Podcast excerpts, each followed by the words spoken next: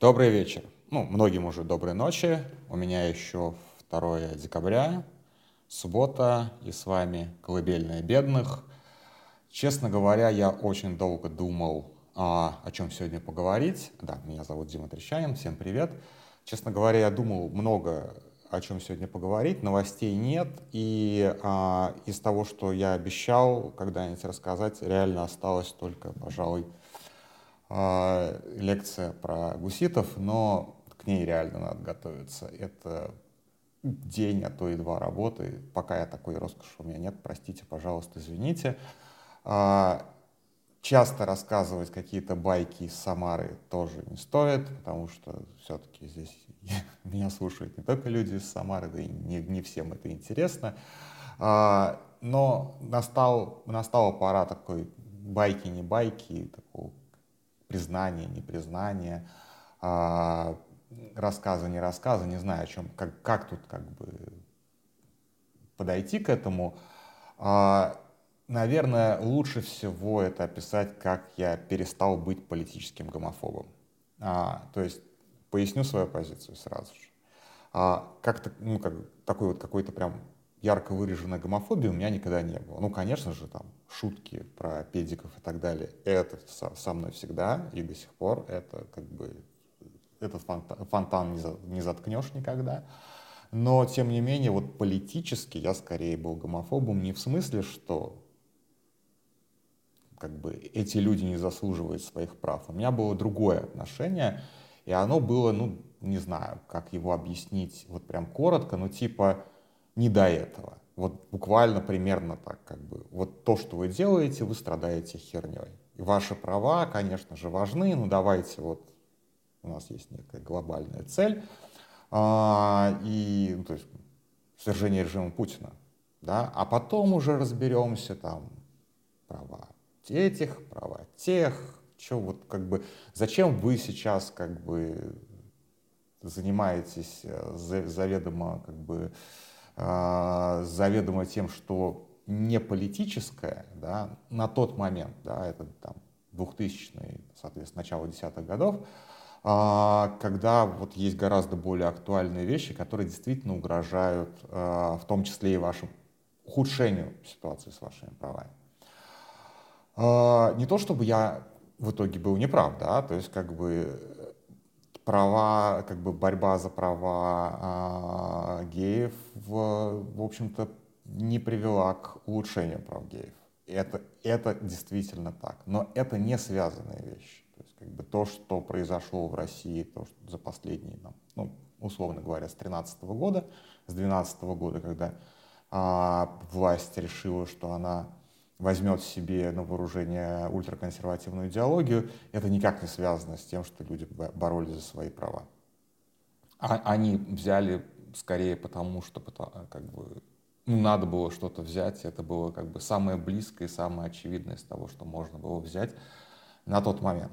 Вот. Но, конечно же, я скорее был так, типа, вы тратите свою энергию, свои силы, свое как бы вы тратите себя напрасно. Вот как бы вот в этом примерно выражалась моя политическая гомофобия, а, и это надо честно как бы признать. То есть я, в общем-то, был скорее а, за то, чтобы оппозиционные организации были исключены из этой повестки а, и занимались исключительно, исключительно вот как бы сфокусировались на том, что надо свергать режим Путина, и никак не внутри себя, не, соответственно, не а, не принимали, не включали в себя, соответственно, какие-то вот такие вот вопросы, связанные с, а, связанные с сексуальными свободами и связанные с а, там, гендерной идентификацией и так далее и тому подобное. И на, надо сказать, что это была достаточно распространенная точка зрения, она до сих пор, насколько я понимаю, в принципе распространенная. И тут как бы опять же надо сказать, что действительно, если как бы мы берем какие-то узкие политические организации, то они абсолютно имеют право на свою повестку. И, соответственно, они имеют право заниматься только теми проблемами, которые они заявили, а другими проблемами не заниматься. Но они должны это декларировать, условно говоря, на входе. Мы занимаемся, например, там, зоозащитой. Поэтому мы занимаемся только этим. Мы занимаемся только, там, я не знаю, а, только разоблачением коррупции. Мы не занимаемся, а, соответственно, какими-то вот такими вот вещами. Если мы говорим об о неких общеполитических вещах, то, безусловно, игнорировать такие, такую повестку, игнорировать такие вот а, вызовы, скажем так, ну, их не, э, нелепо, надо, надо занимать какую-то позицию. Игнорировать нельзя, надо занимать позицию, соответственно, или какую-то вот такую вот, типа, консервативную мы против, или, соответственно, такую более здесь я не люблю слово либеральное, потому что у либерального здесь скорее негативный такой. Есть гомофобные генера... э, либералы вполне себе.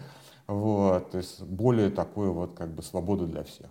Можно сказать, что это более левое, хотя, опять же, мы знаем кучу леваков, э, гомофобов, просто как бы you name it.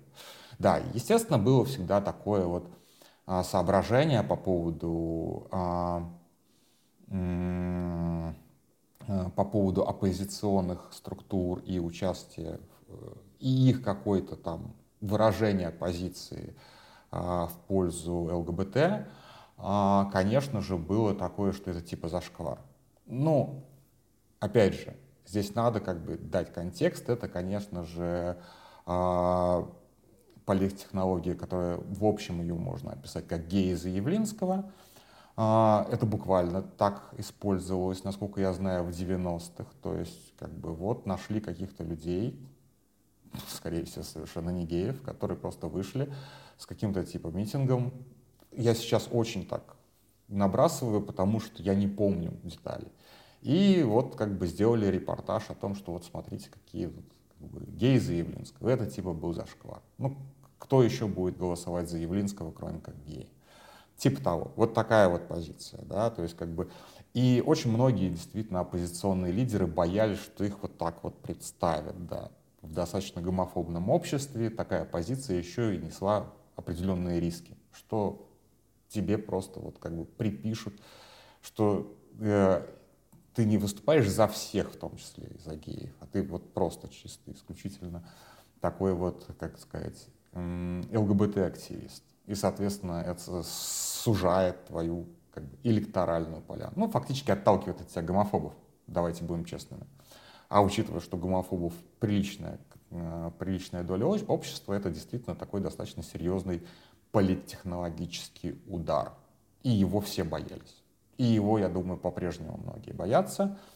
А, и тут я перехожу к такому прям очень грязному анекдоту, отвратительному совершенно анекдоту, который случился, слава богу, не со мной, но я просто как бы наблюдал за этим онлайн и поссорился с одним персонажем, с которым я абсолютно правильно поссорился, но получилось это достаточно случайно.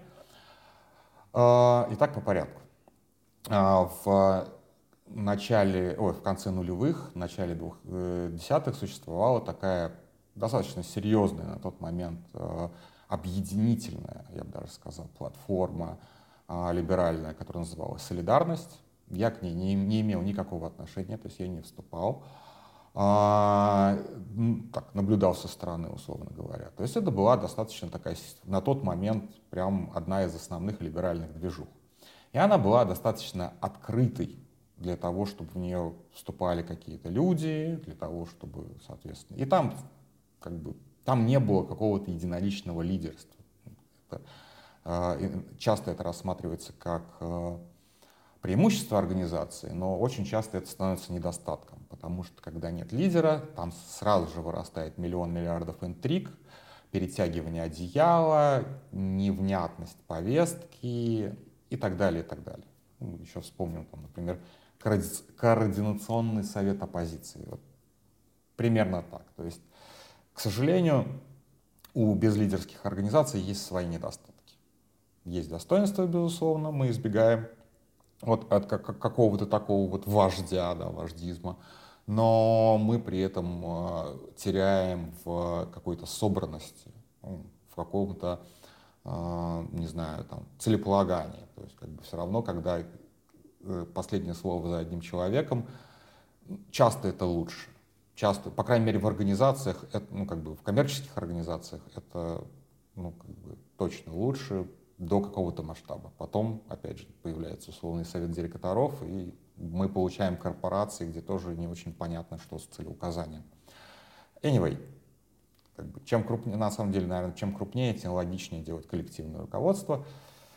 Э, если это государство, то точно одному человеку всю власть давать не стоит. Мы это проходили много раз на много, во многих странах на многих этапах. Нет. Вот как бы концентрация власти в одних руках в случае государства — это совсем неприемлемый сценарий. Ну так вот, «Солидарность» не была лидерской организацией. Точнее, это была организация многих лидеров, которые, соответственно, так или иначе рвали одеяло на себя. И сейчас я буду пересказывать этот конфликт не с позиции, как это на самом деле было, а с позиции, как я это читал в блоге одного человека. И не то, чтобы я как бы... И я скорее был, поскольку я читал об этом конфликте только из одного источника, я скорее был на стороне этого человека. А, и представлялось это так, что а, один из э, лидеров солидарности, Сергей Давидис, а также Саша Артемьев, в будущем, или тогда уже, я не помню, журналист достаточно известный. Сейчас он не журналист, он работает в одной из общественных организаций, забыл в какой, международный какой-то, неважно.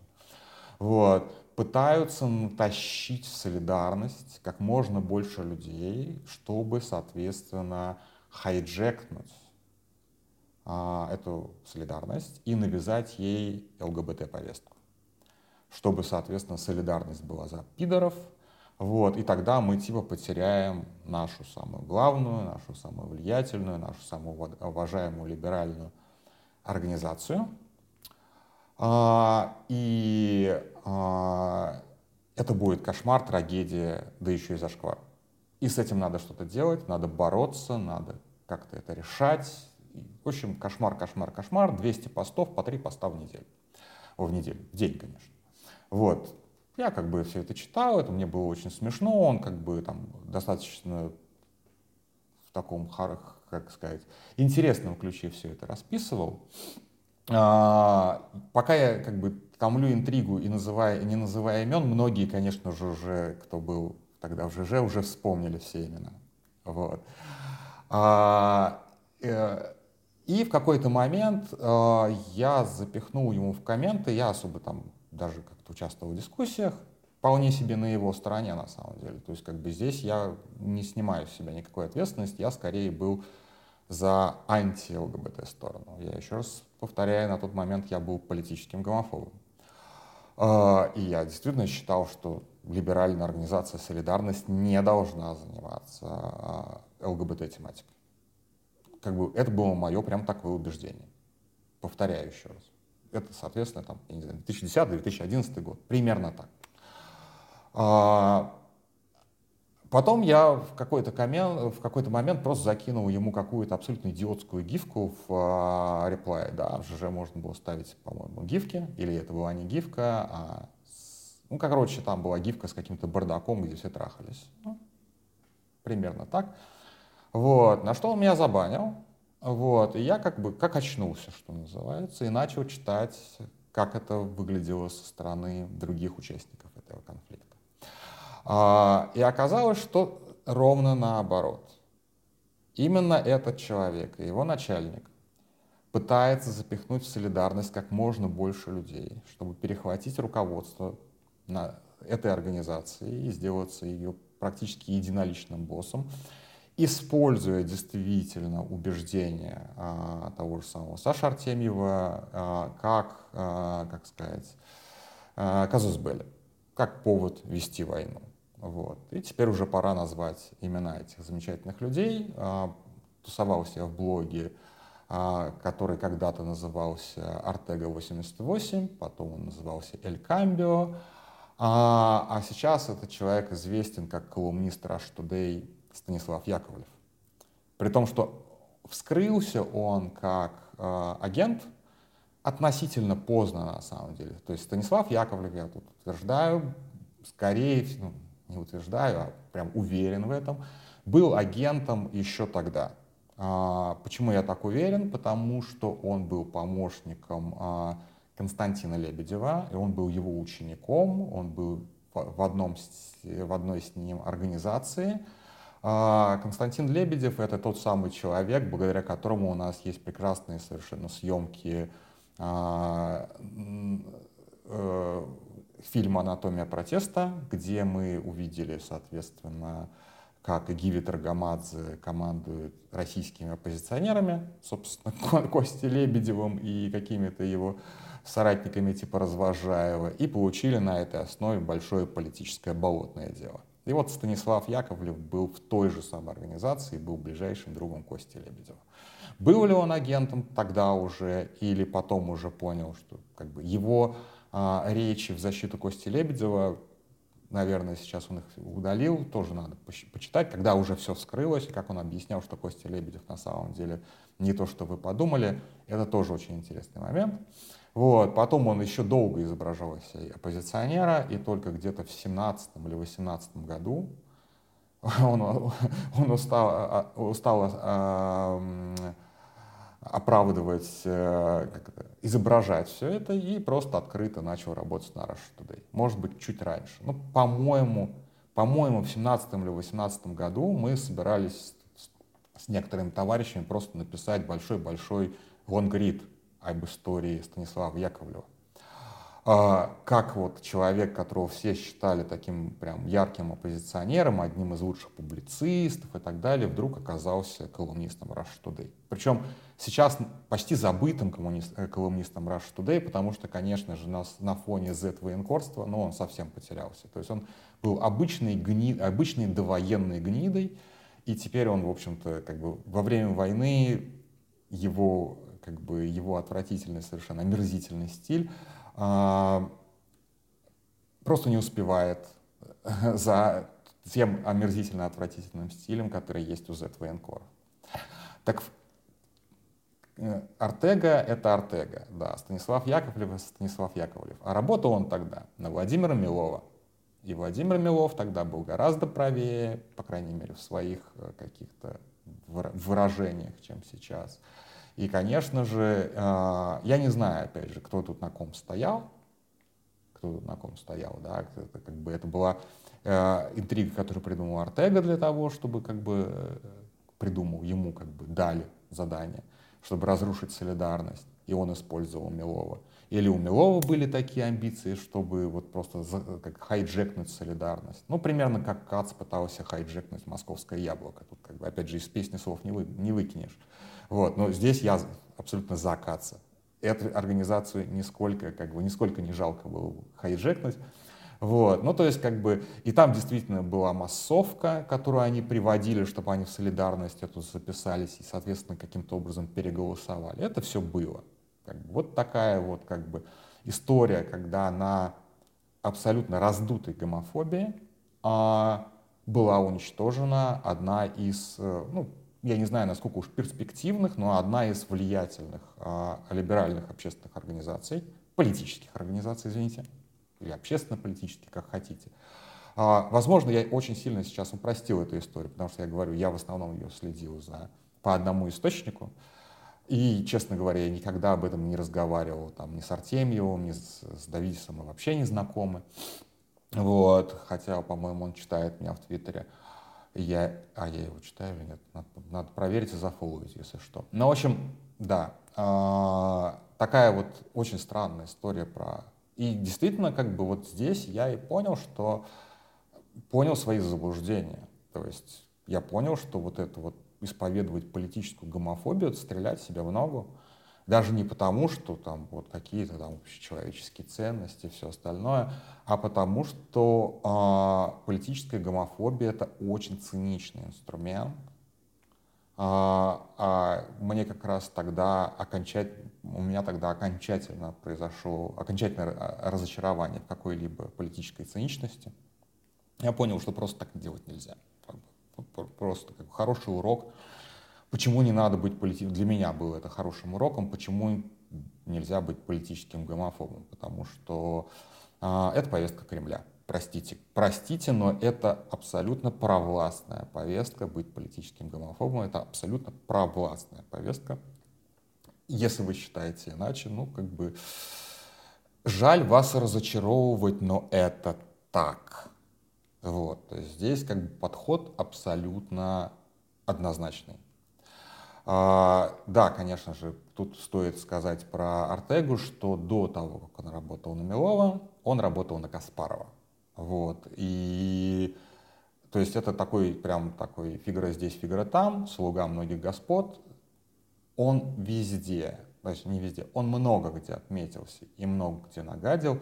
И когда я об этом говорил, например, с Ромой Попковым, а, он и мы не договорили вот этот вот э, разговор, потому что он еще рассказал, что Артега много сделал для того, чтобы, ну, НБП тогда уже тоже было не очень, да, но он приложил много усилий для того, чтобы уничтожить, э, расколоть остатки НБП. Короче, вот я надеюсь, что когда-нибудь я все-таки наберу сил, характера, свидетелей и так далее, и сделаю большой, большой какой-то, не знаю, что это будет за продукт, фильм или там не это самое, или статья, или подкаст, или еще что-нибудь, когда вот просто на примере жизни одного политического активиста – внедренного сотрудника, очень хорошо, рассказ... очень хорошо можно было бы рассказать об истории, а, о политической истории активизма, там, каких-то организаций в 2000-х, 2010-х годах. А, и почему, собственно, мы пришли к той точке, к которой, к которой мы пришли, где куда, как бы, на что ни посмотри, все выглядит достаточно жалко, потому что все тонет в каких-то срачах, раздраях, э, каких-то вот таких вот атаках. Ну вот как бы откуда такие атаки берутся? Потому что вполне себе а, искренний активист, которого все считают искренним активистом, вдруг начинает топить за какую-то вот такую странную вещь. А давайте не пустим геев в нашу организацию, потому что они ее зашкварят. Вот такая вот история, и я думаю, что она одна из многих, и таких артек еще мы увидим, вычислим, отчистим, скажем так, отчислим а, достаточно много, но, к сожалению, вот Артега не был никогда вычислен до тех пор, пока он, а, пока он сам не перешел на Rush Today. Такая вот история. На этом все. Спокойной ночи.